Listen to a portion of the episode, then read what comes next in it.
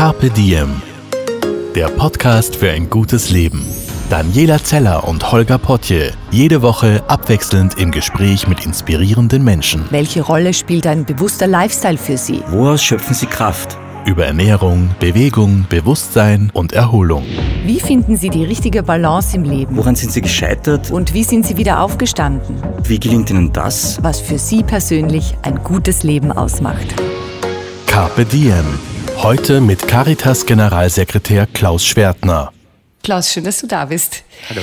Der, das Motto von unserem Podcast lautet Zeit für ein gutes Leben. Was ist denn für dich ein gutes Leben?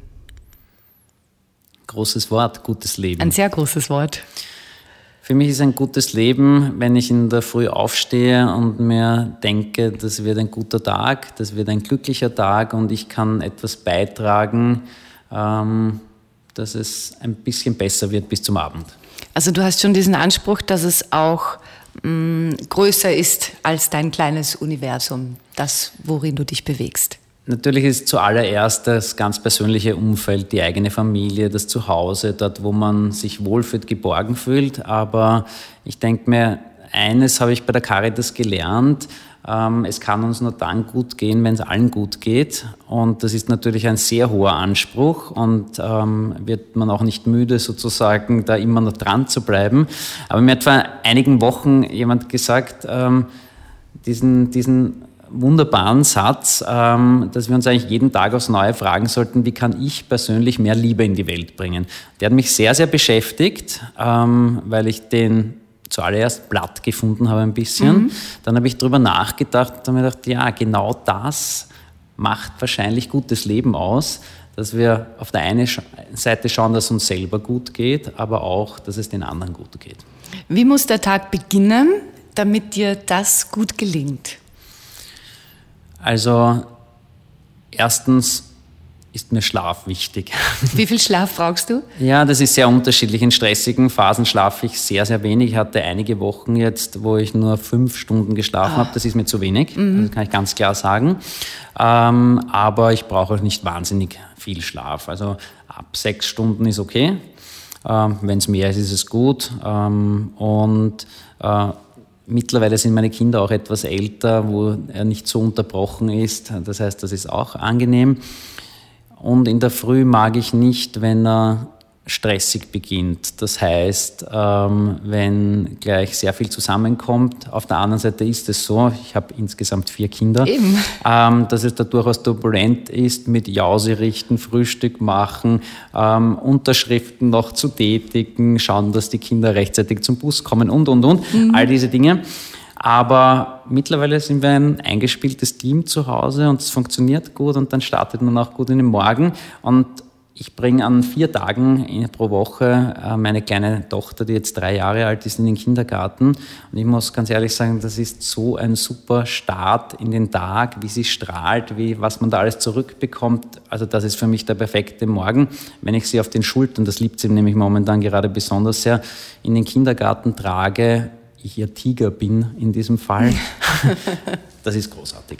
Ja, und die kann sich ja schon alleine anziehen, wie du letztens gepostet hast. Ja, und das macht sie ganz speziell. ja, genau, ganz kreativ und speziell. Genau. Sehr, sehr süß. Willst du uns was erzählen? Wie bist du aufgewachsen? Wie bin ich aufgewachsen? Ich habe selber äh, drei Geschwister. Also ein durchaus. Äh, Bist du ältester Familie. oder in der Mitte? Mit, in der Mitte. In der Mitte? Äh, ich habe zwei ältere Geschwister, eine jüngere Schwester.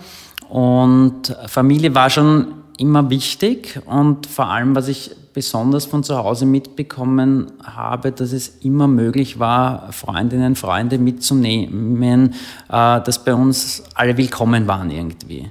Und ich habe auch ein, meine ältere Schwester ist eine Pflegeschwester und also dieses Soziale habe ich, glaube ich, schon ein bisschen von meinen Eltern mit auf den Weg bekommen.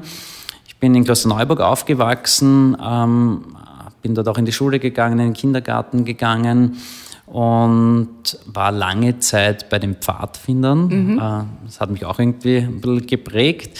Ähm, und ähm, ja, und habe lange Zeit eigentlich geglaubt, dass ich äh, Kinderarzt werden will. Es war sozusagen, wenn man eine Vorstellung hat, war das immer bei mir Kinderarzt.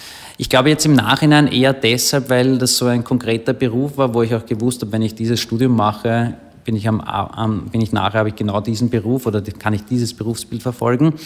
Ähm, habe das dann aber nicht ähm, weiterverfolgt und die Wege sind irgendwie ganz anders gekommen, was spannend ist. Und warum? Was, was hat den Weg durchkreuzt?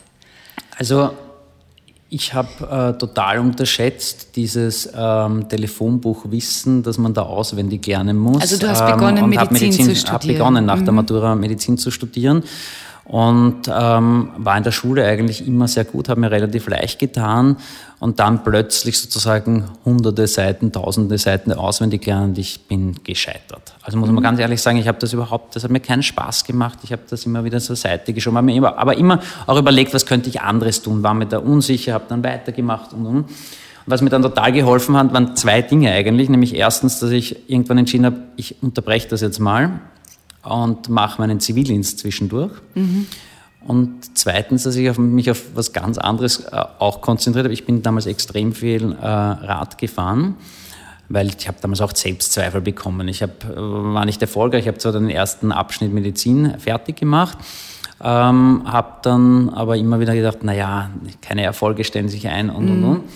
Und dann bin ich so viel Rad gefahren und bin dann ein Rennen gefahren, das hat geheißen einmal Hölle und zurück an einem Tag 220.000, äh, zwei, Entschuldigung, falsch. An einem Tag 220 Kilometer und 7000 Höhenmeter oh ja, ähm, in Bad Geusern, mhm. ähm, Start um 5 Uhr in der Früh. Und alle meine Freunde, und die so mit mir Mountainbike fahren gewesen, haben gesagt, nee, das ist nicht zu schaffen. Und ich habe mir gedacht, nee, das muss ja irgendwie zu schaffen sein, weil ein paar schaffen es ja doch. Und ich bin da nicht unter den Top-Fahrern gewesen, ganz im Gegenteil, ich war einer der Letzten, aber ich habe mich damals so durchgekämpft und habe dieses Ziel erreicht und habe mich ein Jahr auch darauf vorbereitet und habe mich auch mental darauf vorbereitet und habe mir immer wieder vorgesagt, ich will das schaffen, ich will das schaffen. Und ich habe es dann geschafft. Und auch in diesem Mountainbike-Rennen war spannend, da hat man solche Höhen und Tiefen, wenn man da den ganzen Tag, ich war 15,5 Stunden unterwegs. Wow und kann mich wirklich auch an Momente der Verzweiflung äh, erinnern und wo man glaubt, man kommt jetzt einfach nicht mehr weiter da sozusagen diese Willenskraft im Kopf sich vorzusagen, das war unglaublich gut. Und danach habe ich mir dann gedacht, okay, egal was ich mache, ich mache das, was ich mache, mit vollem Herz machen, mhm. aus Überzeugung machen, gut machen. Mhm. Und dann habe ich Zivildienst gemacht, in der Zeit auch. Äh, damals beim Roten Kreuz äh, Rettung gefahren, wo ich auch freiwillig war, viele Jahre, also insgesamt 16 Jahre war ich beim Roten Kreuz auf. Und ähm, habe da schon gemerkt, also die Richtung, ähm, irgendwas im sozialen Gesundheitsbereich möchte ich beibehalten und habe dann mich umentschieden und habe Fachhochschule Gesundheitsmanagement dann in Krems gemacht. Bin dann über Umwege zuerst bei der Landesklinik Holding in Niederösterreich, wo ich für die Spitäler ähm, im PR-Bereich äh, zuständig war, dann zur Caritas gekommen, mittlerweile vor elf Jahren fast. Genau. Ich möchte noch mal zurückgehen an den Punkt, wo du dir dann eingestanden hast, na, das Medizinstudium ist es nicht, ich gebe das auf. Was hat da dein Ego gesprochen? Ja, das war schon ein Abschied nehmen und auch von einem, einem Lebensplan, den ich mir vielleicht auch ein Stück weit eingeredet habe, ähm, zurückzugehen. Und ich habe schon danach, auch nachdem ich diese Entscheidung getroffen habe, einige Jahre den Moment gehabt, wo ich mir gedacht habe, naja, vielleicht hätte ich es doch machen sollen. Mhm. Ähm, den habe ich heute überhaupt nicht mehr. Ähm, und ähm, es hat ein bisschen gedauert, sich auf die neue Situation auch einzustellen. Wenn man so etwas verfolgt und längere Zeit verfolgt, vielleicht auch falschen Träumen nachläuft, dann ist es auch nicht so einfach, die wieder aufzugeben. War das für dich auch ein, ein Scheitern? Damals wahrscheinlich ähm, hat sich das angefühlt wie Scheitern und ich glaube, geht es nicht nur mir persönlich so, sondern das ist ein bisschen, glaube ich, insgesamt in der DNA der Österreicherinnen und Österreicher Scheitern verboten. Also das, wenn, wenn man mit äh, Leuten redet, die Startups gründen und dergleichen, wo Scheitern einfach auch zur Tagesordnung gehört, auch um erfolgreich zu sein, Scheitern zu lernen, denke ich mir, ich habe mich damals ziemlich allein gefühlt beim Scheitern. Heute sehe ich, es geht vielen so, Gott sei Dank. Es geht total vielen und so. Und es hilft auch. Und es ist so, diese Angst vom Scheitern blockiert ja auch. Ne? Genau. Ne? Diese schöne Frage, was würdest du tun, wenn du keine Angst hättest? Genau. Was würde man da alles tun? Wie, wie hat sich dein Werdegang dann entwickelt? Bist du jemand, der plant oder sind die Schritte ähm, so von alleine passiert?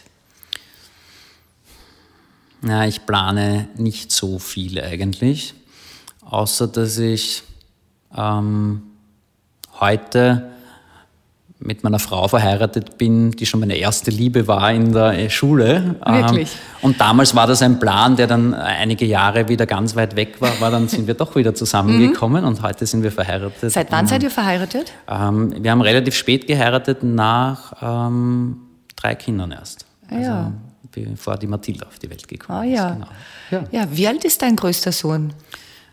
20 wobei der ist Patchwork, den hat meine Mhm. Frau in die Beziehung gebracht und dann elf, neun und drei Jahre alt. Wow, das ist turbulent. Große Bandbreite. Sehr, sehr schön.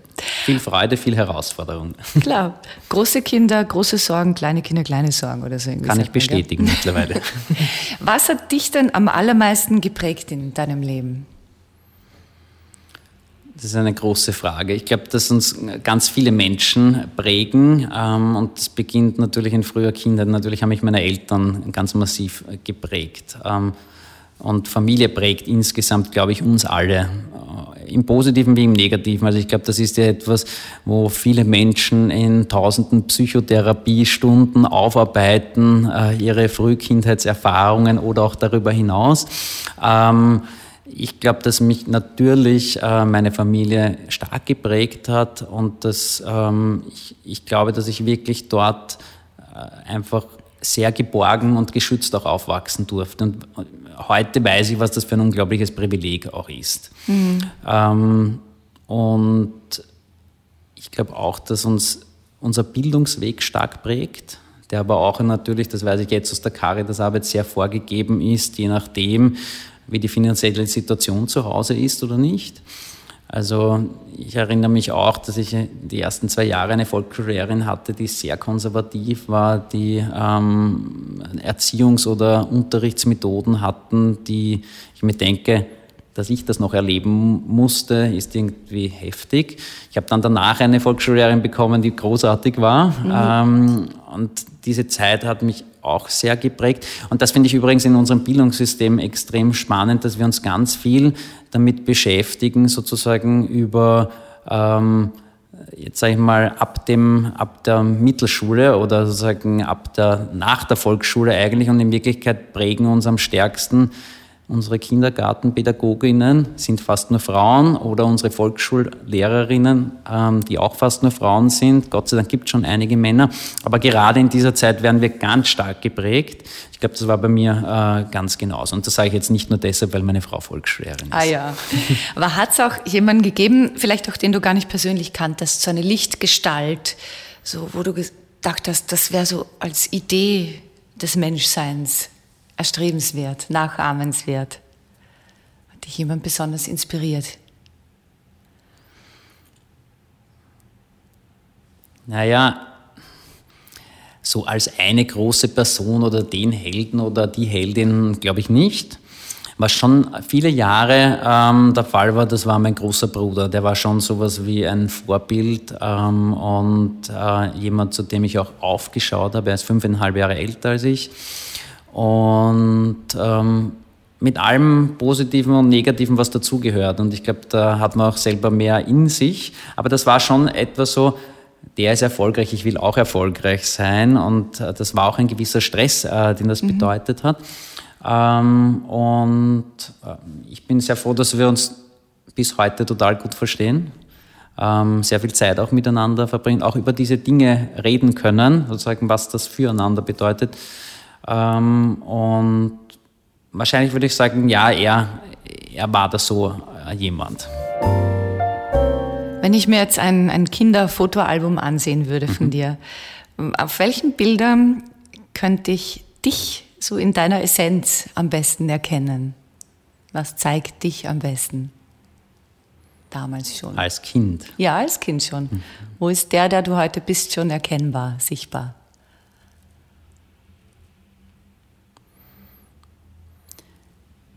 Ich war immer einer der Kleinsten und ähm, das war für mich damals nicht immer einfach, aber ich glaube, dass ich damals schon bei Kindern soziales Gespür ist vielleicht ein bisschen übertrieben, aber ähm, dass mir schon wichtig war, auch wie es den anderen geht. Ähm, und äh, schwierige Frage eigentlich auf einem Foto. Auf einem Foto mir waren Freunde wichtig, mhm. schon äh, in frühester Kind. Ich war in der Mädchenbande im Kindergarten also und nicht in der Buben, äh, Bubenbande, definitiv. Also das mhm. ist, das ist etwas, wovor, worüber ich erst vor wenigen Tagen äh, erzählt habe. Ähm, und, und sowas war mir auch egal. Und ich habe mich ähm, im Fasching auch als Oma mal im Apfelbaum oder solche Dinge verkleidet. Mhm. Auch da war mir relativ egal, was die anderen denken darüber.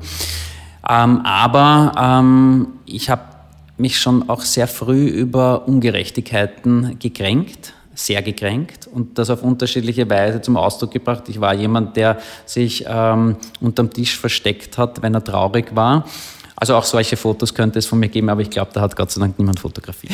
Oder man würde dich zumindest nicht sehen. Genau. Mhm. Wie, dein Weg hat sich ja dann sehr in die Öffentlichkeit entwickelt. Also du bist jetzt fast schon ein Social Media Star, wenn man das so nennen möchte. Es kennen dich viel, du hast viele Follower, äh, viele liken deine Bilder, du bist sogar ausgezeichnet worden und hast einen Social Media Award gekriegt. Also du bist jetzt eine Person, Person der Öffentlichkeit. Was hat das mit dir gemacht? Hat dich das verändert? Also es hat mich auf jeden Fall verändert, weil es mir, ich erinnere mich jetzt bei meinen eigenen Kindern, die sehr unterschiedlich sind, öfter daran ähm, und erinnere mich auch daran, wie wie qualvoll es für mich war, früher Referate zu halten vor einer Klasse oder vor der Klasse zu stehen und dort ähm, reden zu müssen. Wirklich? Und jetzt bist und du so ist, auf der Bühne. Ist unglaublich so eigentlich, wenn ich jetzt, da, und ich kann mich an dieses Gefühl aber sehr, sehr gut erinnern. Mhm. Ähm, und es war für mich eine Qual, öffentlich reden zu müssen. Und das hat sich so stark verändert, weil ähm, ich einfach das immer wieder ausprobiert habe, wie das für mich ist, was, ähm, dass das eigentlich dann auch keinen Unterschied mehr macht, ob man vor fünf Leuten redet oder vor 400. Ähm, natürlich am Anfang schon und natürlich ist man nervös, aber sich dem auch zu stellen, ähm, also insofern hat, habe ich mich stark verändert, weil ähm, manche Dinge natürlich auch noch heute, ähm, da ist man aufgeregt oder nervös, wenn einem was wichtig ist, ganz klar. Und das können ganz unterschiedliche Situationen sein.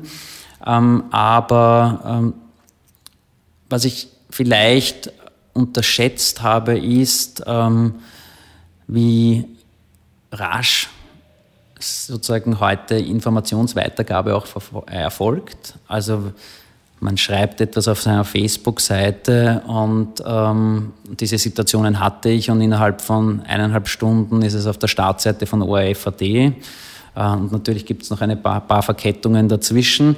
Aber das habe ich zeitweise unterschätzt. Mittlerweile ist mir das bewusst. Ähm, mittlerweile kann ich das auch nutzen.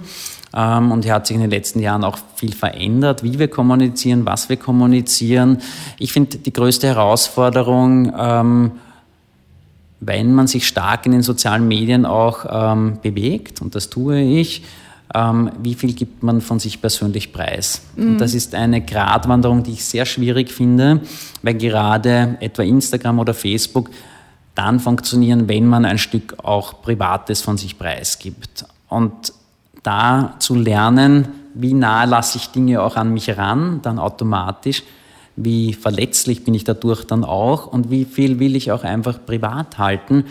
Das ist eine ganz schwierige, ganz spannende Frage. Die habe ich schon mit vielen Bloggerinnen, Bloggern auch diskutiert. Ähm, auch mit ähm, Journalistinnen und Journalisten, die in der Öffentlichkeit stehen. Ähm, und ich glaube, da muss man immer wieder auch für sich nachjustieren, passt das jetzt noch oder nicht mehr und notfalls auch sozusagen die Reißleine ziehen und dann auch wieder Dinge machen. Also ich poste keine Fotos von meinen Kindern mehr, wo man sie mit dem Gesicht sieht. Mhm ähm, weil ich auch unangenehme Erfahrungen gemacht habe und sie dem auch nicht aussetzen will. Ähm, und das sind meine Kinder, ich stehe in der Öffentlichkeit, Natürlich. aber nicht sie. Und hast du das auch diskutiert mit der Familie, mit deiner ja. Frau? Also ihr habt ja. da gemeinsam die Grenze Ganz genau. definiert. Genau. Und wenn ich jetzt deine Frau fragen würde, hat sich der Klaus verändert in den letzten Jahren? Hat es sich verändert, seit er so eine öffentliche Person ist? Was würde sie sagen? Also ich glaube, sie würde sagen, dass ich extrem viel am Handy hänge.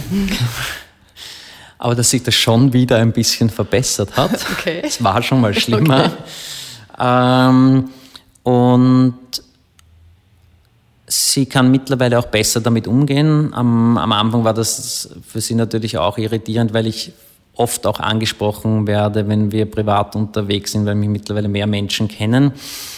Ähm, aber ich glaube, das passt auch so, sehr gut und sie ist selbst nicht auf Social Media aktiv. Ähm, und ich glaube, das passt auch gut für sie. Also sie bekommt nur einen Teil davon mit, mhm. was ich da tue, und das passt aber auch gut. Mhm. Und ihr habt euch da gemeinsam eingeschwungen. Denn ich denke, wenn sich einer da doch so, wenn sich bei einem so massiv was verschiebt, ne, hat das ja immer Auswirkungen aufs gesamte System. Und dann muss das System. Wir mussten auch das wieder, lernen. Ja, genau. Wie habt ihr das gelernt? Hm, wie haben wir das gelernt? Wir haben darüber gesprochen. Ähm, es hat auch Dinge gegeben, wo sie gesagt hat, hey Moment, ich bin da auf was angesprochen worden, das hast du mir nicht mal erzählt, das hat mhm. sie irritiert. Ja. Das habe ich am Anfang überhaupt nicht verstanden und heute verstehe ich es sehr gut. Ja. Ähm, und, und mir ist auch bewusst geworden, dass immer wenn ich ein Stück von mir erzähle, erzähle ich auch ein Stück über meine Familie oder auch über meine Frau und auf das muss ich nochmal äh, gesondert achten. Ja, auch genau. wenn du jetzt natürlich über sie sprichst, sprichst genau. du auch über die, über die genau. Familie. Genau. Drum, ich genau. dringe da auch nicht ins, ja, ins genau. Private. Aber diese Systemverschiebungen sind genau. einfach schwierig und haben eine neue Massivität erreicht, seit wir so öffentlich sind, zum Teil, mhm. durch das äh, ganze Social Media.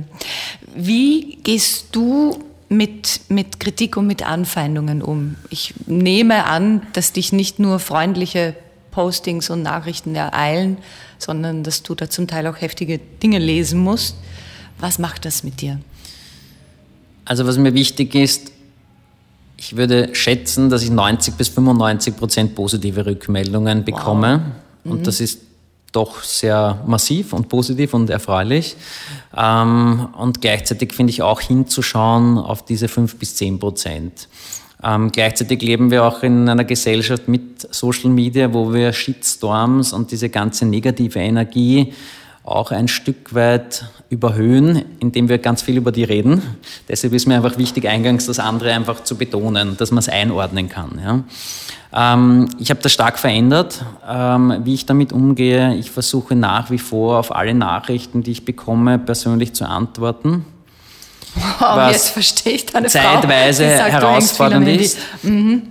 Und ich versuche wirklich auch allen zu antworten, die mir ärgste Beschimpfungen schreiben.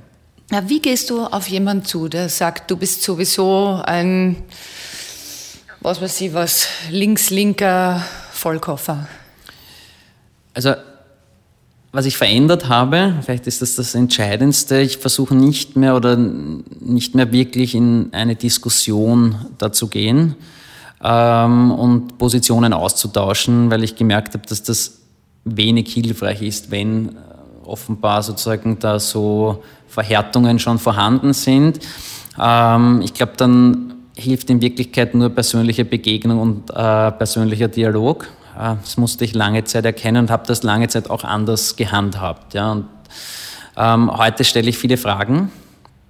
Ähm, und es gibt ja viel drastischere ähm, Rückmeldungen auch noch, dass, als dass mich jemand sozusagen ein Gutmensch oder sonst ja. irgendwas beschimpft. Ähm, und auch da versuche ich ähm, Fragen zu stellen und zwar mehr, ähm, warum mir ein wild, eine wildfremde Person so etwas schreibt und ich mir eigentlich nur erklären kann, dass das dann ist, wenn sie selber negative Erfahrungen gemacht hat oder selber in einer schwierigen Situation ist.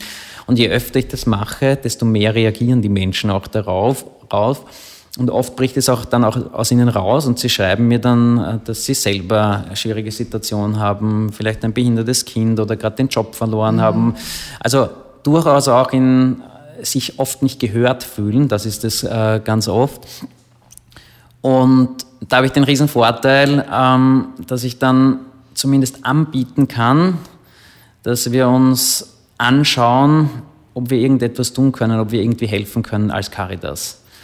Und es ist ganz spannend, Menschen, die mir vielleicht gerade noch geschrieben haben, ähm, dass sie mir ähm, Böses wollen, mhm. um es jetzt nett zu formulieren, ja, ähm, die, ähm, die wirklich Hass über einen schütten, Dinge schreiben, die strafrechtlich relevant sind in Wirklichkeit, ähm, schreiben wir oft nach so einer Antwort dann ihren Namen, ihre E-Mail-Adresse, ihre Handynummer.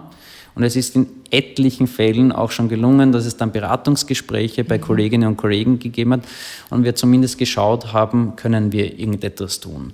Das ist nicht jedes Mal der Fall. Und es gibt natürlich auch diese Trollarmeen und es gibt sozusagen auch gesteuerte, ähm, gesteuerten Hass und ähm, das muss man sich bewusst sein und da soll man sich auch nicht drin verlieren. Aber es gibt auch Menschen hinter diesen Accounts, hinter diesen Social Media Accounts, die aufs Erste sehr bösartig wirken und in Wirklichkeit sehr verzweifelt sind. Also du schaust dir auch an, welches Gefühl steckt hinter dem Geäußerten?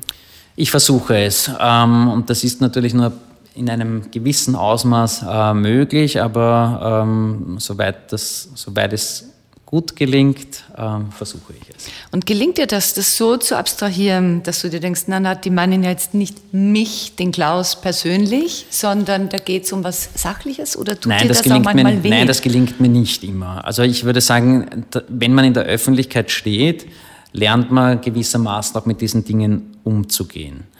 Ähm, schwierig ist, wenn es sehr direkt ist, also sozusagen, wenn ich privat unterwegs bin und plötzlich sozusagen persönlich angesprochen das passiert werde. Auch. So, was auch. Sie da letztens gesagt haben, so ein Blödsinn. Nein, so. ich bin vor kurzem, das war jetzt zwei oder drei Wochen her, am Wiener Hauptbahnhof gestanden, weil ich gerade weggefahren bin mit dem Zug und plötzlich geht ein Mann äh, mehrmals um mich herum mit dem Handy telefonieren. Ich habe zuerst überhaupt nicht, ich habe selber telefoniert, habe zuerst überhaupt nicht mitbekommen, will der jetzt was von mir oder was ist eigentlich los? Dann habe ich gemerkt, wie er vor sich hin schimpft, ja, der, da steht gerade der von der Caritas, der Gutmensch und beginnt so, und der Schwertner und beginnt so zu schimpfen. Und das ist so schnell gegangen, dass der schon wieder weg war, bis ich überhaupt reagieren konnte. Aber da war ich kurz schon irritiert, weil sozusagen was will der jetzt eigentlich? Mhm. Ja? Ich hatte eine andere Situation, wo ich ein Radiointerview gegeben habe, wie ich dann nachher draufgekommen bin. Da hat mir ein Herr mit vollem Namen geschrieben, dass er äh, meiner Frau, meiner Tochter wünscht, dass sie von einem Flüchtling vergewaltigt wird. Also schon sehr massiv. Und ich kann mich genau erinnern, wo ich damals gestanden bin, wie ich das gelesen habe und dass ich wirklich platt war, wie man jemandem Fremden so etwas wünschen kann und dann noch mit vollen Namen. Also was muss da alles passiert sein, dass man so etwas tut.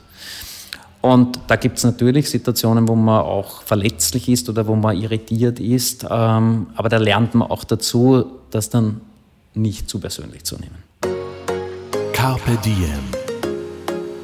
Ja, was machst du für dich, um dich immer wieder aufzurichten? Also, was mir ganz viel Energie gibt, ist, dass ich einen Job habe, den ich nicht nur im Büro sitzend mache, sondern ganz viel in den Projekten der Caritas unterwegs bin. Ich war mhm. heute in der Früh im Mutter-Kind-Haus der Caritas, habe dort mit einer ehemals obdachlosen Mutter gesprochen, die drei Kinder hat, die jetzt im Mutter-Kind-Haus arbeitet, die mir über ihre Situation erzählt hat, auch jetzt, wie sie den Weg zurück ähm, sich kämpft. Äh, ich war dort mit zwei äh, großen Unternehmen dort, die jetzt gerade die Mutter-Kind-Häuser unterstützen. Ähm, ich schaffe viel Begegnung ähm, und das gibt mir irrsinnig viel Energie auch. Und diese Glücksmomente, die man dort auch erlebt, die, die Perspektivenwechsel, die man hat, das ist es im Job. Ich gehe auf Nachtstreetwork mit den Sozialarbeiterinnen und Sozialarbeitern der Gruft besuche obdachlose Menschen auf der Straße und äh, wir verteilen da Schlafsäcke, ähm, äh, im Winter Winterkleidung und versuchen die Menschen zurück ähm, von der Straße zu holen. Es sind ganz, ganz viele Erfolgsgeschichten, die ich erlebe und oft sagen Menschen zu mir, na, wie haltest du das aus, bei der Caritas zu arbeiten? Da hat man so viel Leid, so viel Not und natürlich stimmt das. Mhm. Und ich mag das gar nicht wegwischen. Das ist sozusagen ein Stück Realität. Hier bei uns in Österreich, aber auch weltweit, dass es viel zu tun gibt. Aber auch in den Lerncafés, wenn ich dort die Kinder erlebe und sehe, wie die innerhalb von kürzester Zeit über Freiwillige so gestärkt werden, dass sie die Klasse positiv abschließen, welche Freude sie wieder am Lernen haben. Also eine einzige Erfolgsgeschichte. Das gibt mir irrsinnig viel Kraft. Aber natürlich ist der Job nicht alles. Mhm. Also man braucht auch höchstpersönlich sozusagen seine Oasen, wo man, äh, wo man Kraft tanken kann und wo man sozusagen wieder Energie sammelt. Und da ist die eigene Familie das natürlich. Die ist, natürlich ist auch Familie fordernd, aber auch wunderbar und wunderschön. Ähm, für mich ist es auch Sport. Mhm, was, also was machst geh, du für einen Sport? Äh, ich gehe sehr gerne Radfahren, Mountainbiken, äh, Rennradfahren, aber auch Laufen. Ähm, Im Winter auch ein bisschen Skifahren. Und ähm, das ist großartig, weil es gerade beim Radfahren finde ich sozusagen diese, diese gleichmäßige Bewegung, die Landschaft an einem vorbeiziehen und da bekomme ich Wind auch, ja, und da mhm. bekomme ich irgendwie den Kopf gut frei. Also die Gedankenruhe stellt Oft gehe ich auch ein. alleine, also gehe ich gerne auch alleine, oft auch mit Freunden, aber das, das passt irgendwie gut. Und auch, auch da gelingt es mir auch über Dinge nachzudenken oder zu reflektieren oder dergleichen. Und Du hast aufgehört zu rauchen, habe ich irgendwo gelesen. Oder stimmt das schon nicht mehr?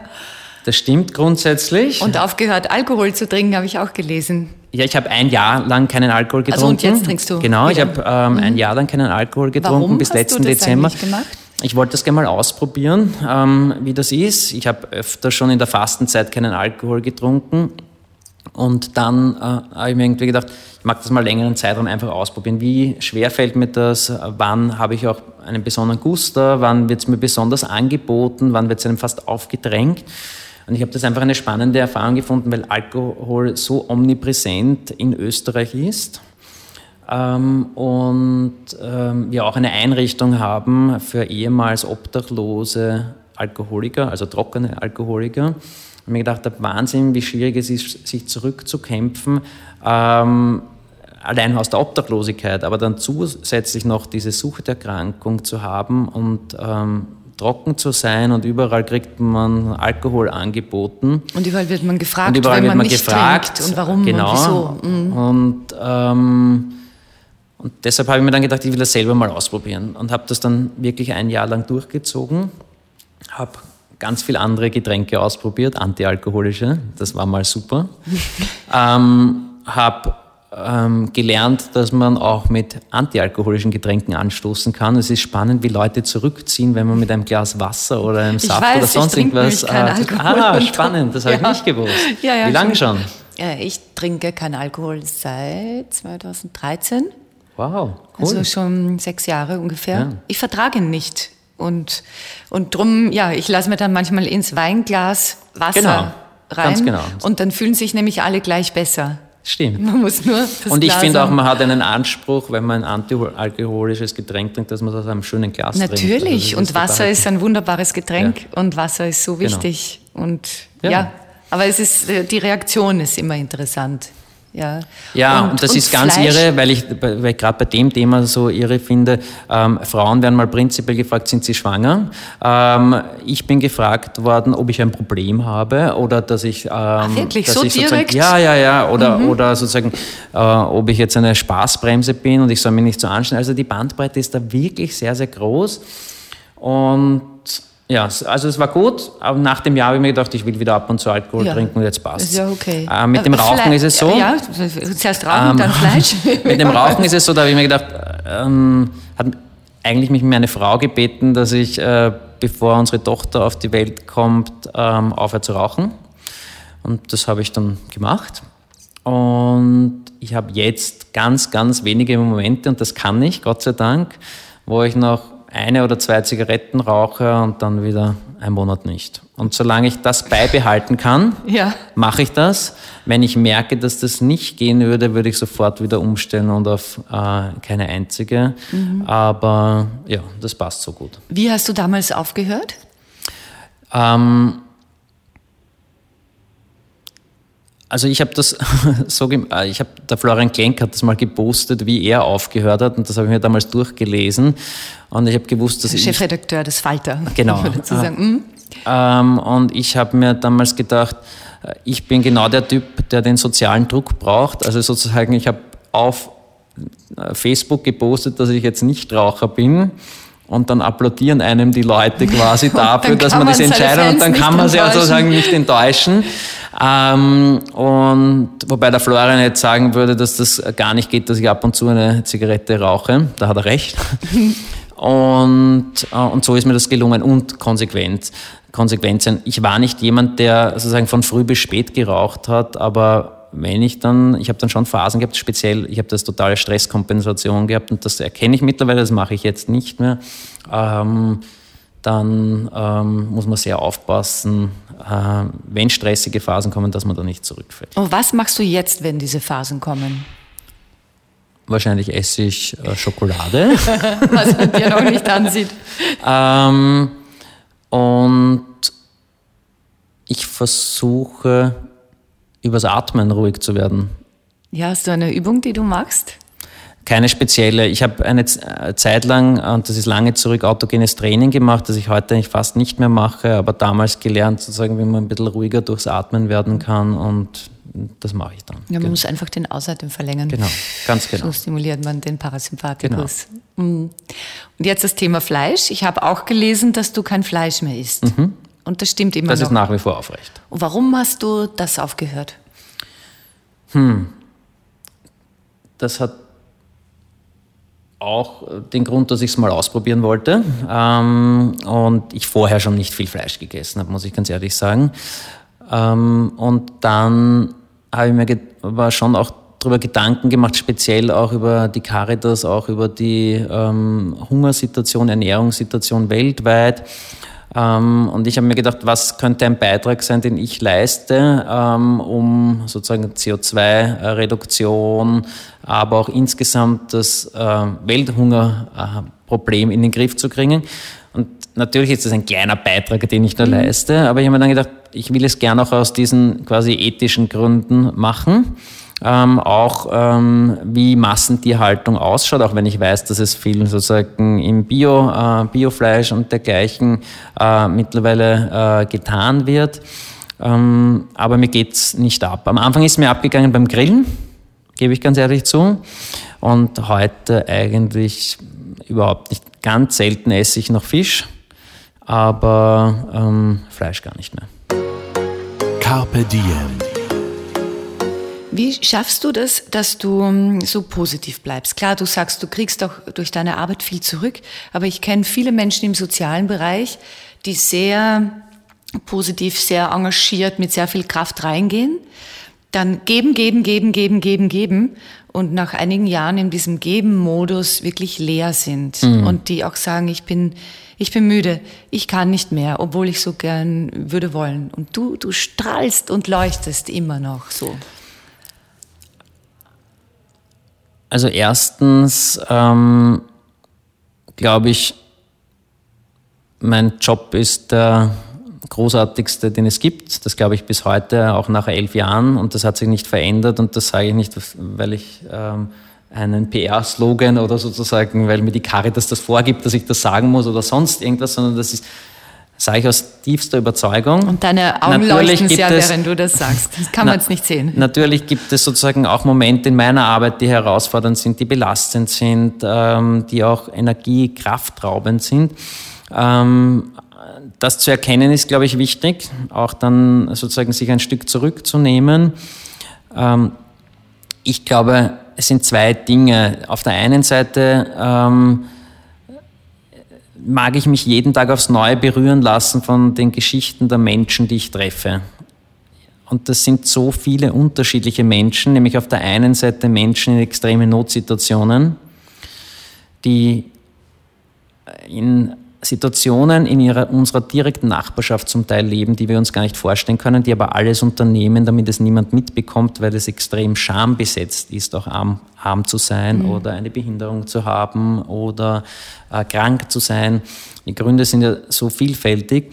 Ähm, und hier zu schauen, wie man auch in diesen Situationen es wieder zurückschaffen kann, ein glückliches Leben zu führen, das finde ich sehr spannend. Ich finde äh, unglaublich bereichernd, wie viele Menschen sich für andere einsetzen. Also wir machen das ja nicht alleine sozusagen, sondern es gibt einfach jeden Tag Menschen, die sich auch bei mir persönlich melden und fragen, wie kann man mittun? Ähm, ich würde gern kochen in einer obdachlosen Einrichtung, ich würde gerne eine Sachspende, wo braucht sie gerade ähm, äh, eine äh, Waschmaschine oder ein äh, Doppelbett oder wie auch immer. Ja?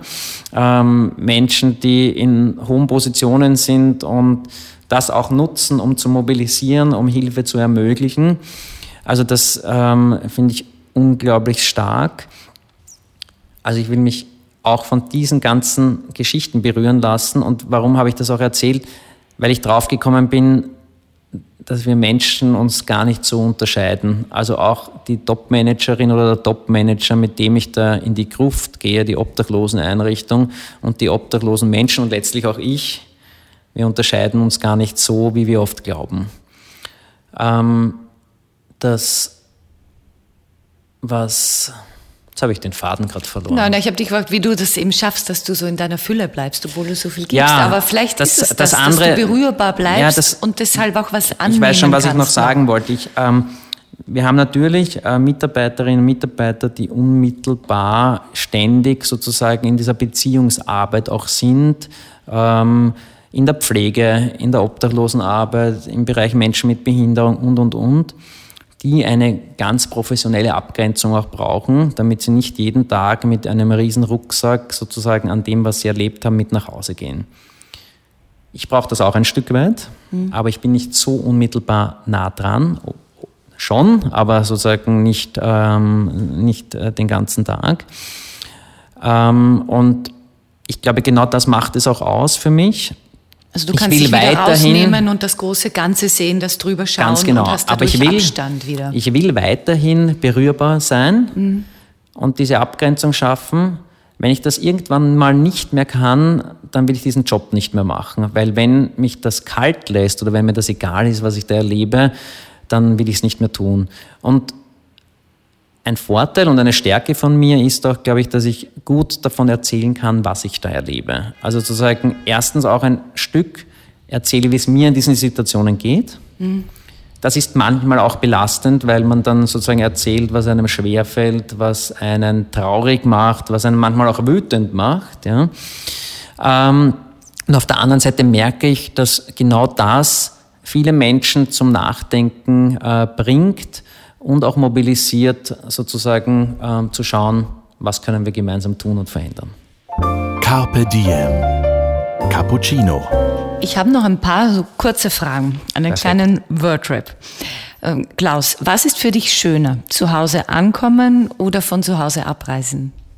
Abreisen, zu Hause ankommen. Nicht abreisen. Zu Hause ankommen. Warum? Weil ich sozusagen diesen Anker irgendwie ein bisschen brauche, ähm, da dieses Stück Geborgenheit. Genau, ich reise sehr, sehr gerne, ähm, auch äh, sozusagen weit weg und ähm, auch mit meiner Familie, ähm, auch mit der Caritas. Ich äh, komme da an Orte, die ganz weit weg sind und wo ich wahrscheinlich äh, privat niemals hinkommen würde. Ich war letztes Jahr im Südsudan, Land, das vom Bürgerkrieg äh, zerrüttelt ist. Und, ähm, aber ich komme nachher gerne nach Hause. Woran erkennen andere deine Eitelkeit?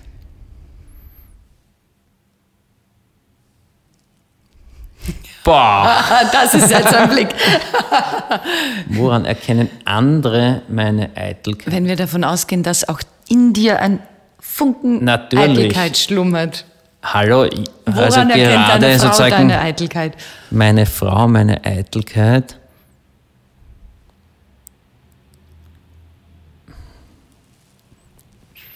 Wordrap und man soll schnell antworten Na, und ich schaffe es gerade nicht.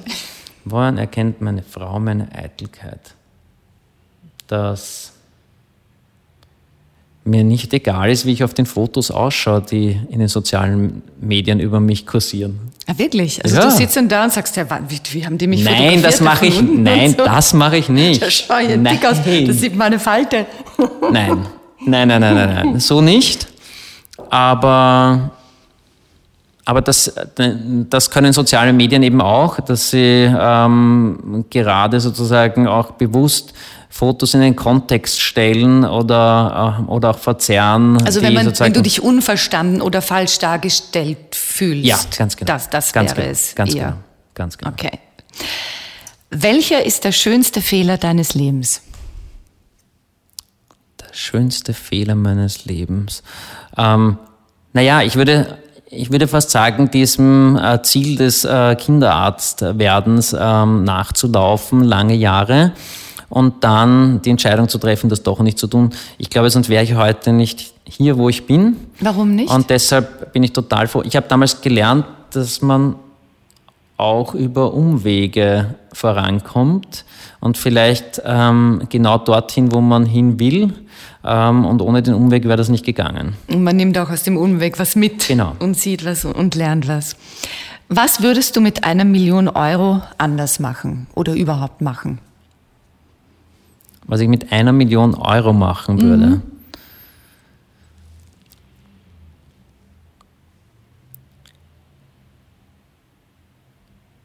Ich würde einen Teil verwenden, um ähm, meine Kinder abzusichern. Ähm, und ich würde einen anderen Teil nehmen, um zu schauen, wie man möglichst wirksam, möglichst viel Hilfe ermöglichen kann, um äh, Menschen ähm, ein wie wir so schön sagen, menschenwürdiges Leben zu ermöglichen. Aber das äh, Menschenwürde ist so ein großer Begriff, den finde ich jetzt irgendwie fast zu, äh, zu groß. Aber ähm, ich sehe, wie wenig es oft braucht, ähm, um Menschen so zu stärken, dass sie wieder auf den eigenen Beinen stehen können, dass sie wieder selber für sich sorgen können. Und das würde ich mit einem erheblichen Teil von dieser Million machen. Würde das was an deinem Alltag verändern? Nein. Und wenn es 50 Millionen wären? 50 Millionen wären Stress, glaube ich, ähm, weil ich glaube, dass ähm, so viel Geld auch Stress bedeutet. Und ähm, eins kann ich definitiv mittlerweile sagen, ich habe sehr, sehr reiche Menschen auch schon kennengelernt. Glücklich wird man durch Geld nicht. Das ist das, was ich vorher gemeint habe, dass wir uns oft nicht so unterschiedlich äh, sind. Egal, natürlich sind manche äh, Themen nicht so stark ausgeprägt. Man muss sich vielleicht nicht so Sorgen machen, wie man durch den nächsten Tag, durch das nächste Monat kommt. Ähm, viele Menschen, die ich treffe, wissen nicht, wie sie die Miete vom nächsten Monat äh, berappen sollen, ähm, wie sie ihren Kindern genug zu essen geben können oder sich die Schulsachen äh, leisten können für die Kinder. Das fällt weg, ganz klar. Ähm, aber ich merke, ähm, wie unglücklich auch viele reiche Menschen sind. Ähm, und 50 Millionen würde ich in eine Stiftung einbringen, damit sie möglichst wirksam Hilfe ermöglichen in eine gemeinnützige. Das würde ich machen. Wer möchtest du gewesen sein?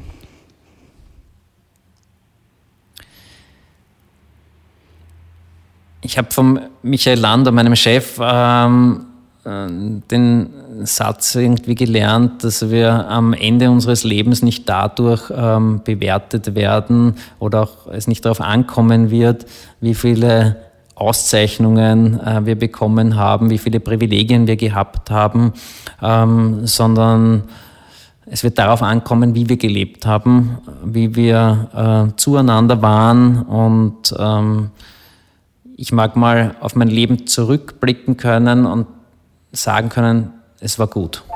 Carpe Diem. Cappuccino. Welches Sprichwort oder Zitat hat dich denn, hat dich denn geprägt? Wir können nicht alles ändern, aber fast alles und viel mehr, als wir oft glauben. Warum? Weil wir ganz oft ähm, diesen Satz sagen, ja, was kann ich schon ändern an den Problemen von dieser Welt oder was kann ich schon verändern? Wann hast du Und- an diesen Satz zuletzt ganz stark gedacht? An den denke ich ganz oft, weil ähm, wir uns selber oft sehr klein fühlen, ähm, wenn es große Themen gibt, die uns um die Ohren fliegen.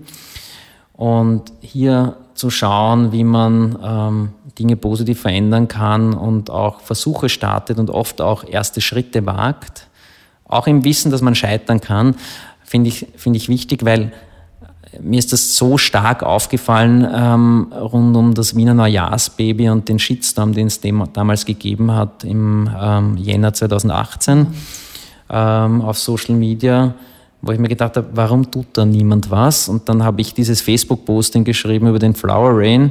Ich habe mir damals nicht gedacht, natürlich, dass der um die ganze Welt geht und dass in der New York Times darüber berichtet wird und in Südkorea und weltweit einfach.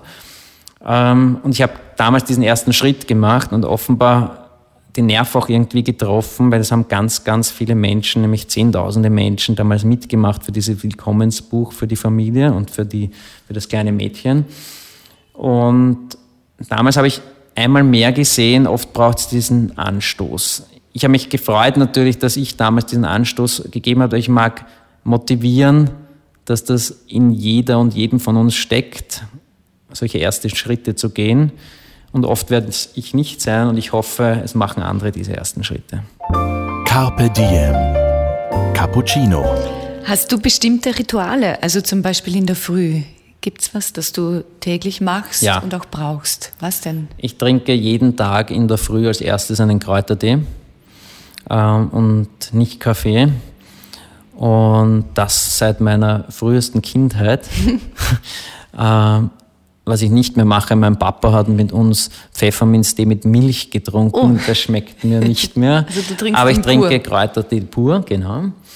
Und ähm, sonst habe ich momentan dieses Ritual, dass ich fast immer meine Tochter in den Kindergarten bringe. Das gibt mir äh, viel Kraft und Freude. Und eine Zeit lang habe ich es geschafft, dass ich äh, in der Früh wirklich regelmäßig laufen gegangen bin. Ich hoffe, dass das jetzt, wenn die ähm, Tage wieder länger sind, wenn es früher schon hell ist, dass ich das wieder schaffe, weil das tut mir auch sehr gut. Gibt es zum Mittag irgendwas, das du machst? Bist du jemand, der sein fixes Mittagessen braucht? Oder legst du darauf weniger Wert? Was mir auffällt, ist, dass ich gerade in stressigen Zeiten oft das Essen vergesse und da auch ganz schnell abnehme. Ähm, und ich versuche, wenn es nicht so stressig ist, äh, regelmäßig äh, zum Mittag warm zu essen. Ähm, das gelingt mir eigentlich auch ganz gut. Brauchst du eine längere Pause zum Mittag oder bist du einer, der sagt, na, da werde ich nur müde, es ist besser, wenn es durchgeht? Meistens ist mein Terminkalender so durchgetaktet, dass Pausen eher ähm, nicht vorgesehen sind. Manchmal bin ich froh, wenn ich die Wegzeiten von A nach B eingeplant habe in meinem Terminkalender. Mhm. Ähm, Pünktlichkeit ist auch nicht so meine Stärke, wie man auch bei unserem Termin gemerkt hat. Alles gut. Und, ähm, aber sonst habe ich mittags nicht so ein Ritual. Nein, eigentlich nicht. Und am Abend? Am Abend ähm, habe ich, ähm, lese ich meinen Kindern gerne eine Geschichte vor ich habe lange Zeit, das habe ich jetzt eigentlich nicht mehr so gemerkt, ich habe lange Zeit bei meinen äh, beiden mittleren Söhnen ihnen am Abend erzählt, und das war ein unglaublich schönes Ritual, ähm, wie mein Tag war. Also sie wollten schon irrsinnig gern wissen, wenn ich nach Hause komme, wenn ich sie niederlege, statt einer guten Nachgeschichte, ähm, Papa, was du heute gemacht hast, haben sie immer gefragt. Mhm. Und dann habe ich den Tag so Revue passieren lassen mit ihnen. Und das Spannende daran war, dass dann plötzlich Dinge, die mich an dem Tag vielleicht fürchterlich geärgert haben, vollkommen irrelevant sind, weil sie für diese beiden Buben, für meine Buben einfach ähm, nicht verständlich sind und auch nicht nachvollziehbar. Aber total wichtig ist, ob ich mit einer roten U-Bahn oder einer alten orangenen U-Bahn äh, zu dem Termin gefahren bin oder nicht. Schon, sie wollten schon auch viel wissen über äh, die Projekte, die die, die Caritas halt macht oder wie es da Menschen geht, vor allem ähm, wie es anderen Kindern geht. Mir hat es irrsinnig gelernt, runterzukommen, die Bedeutung von nervigen, anstrengenden Dingen auch zu relativieren und so mit ihnen gemeinsam den äh, Tag Revue passieren zu lassen und sie vor allem auch wenn ich den ganzen Tag nicht da bin, ähm, ihnen ein Stück von meinem Leben ähm, halt zu erzählen. Gibt es jetzt auch noch ein Ritual, weil du gesagt hast, das war früher so ein Ritual? Ein Ritual ist, dass ich ähm, wenn ich ihnen gute Nacht sage, egal ob sie schon schlafen oder nicht, ein äh, Kreuz mit dem Daumen auf die Stirn mache. Das ist ein schöner Abschluss für unser Gespräch. Dankeschön, Klaus. Danke. Mehr von Carpe Diem gibt es auf Soundcloud, iTunes, Google Play oder Spotify. Jetzt abonnieren und liken. Das Carpe Diem Magazin erscheint alle zwei Monate. Besucht auch unsere Social Media Portale auf Facebook, Instagram und YouTube und unsere Website carpediem.live. Carpe Diem, der Podcast für ein gutes Leben. Nächste Woche Holger Potje im Gespräch mit Tom Turbo Erfinder und Bestsellerautor Thomas Breziner.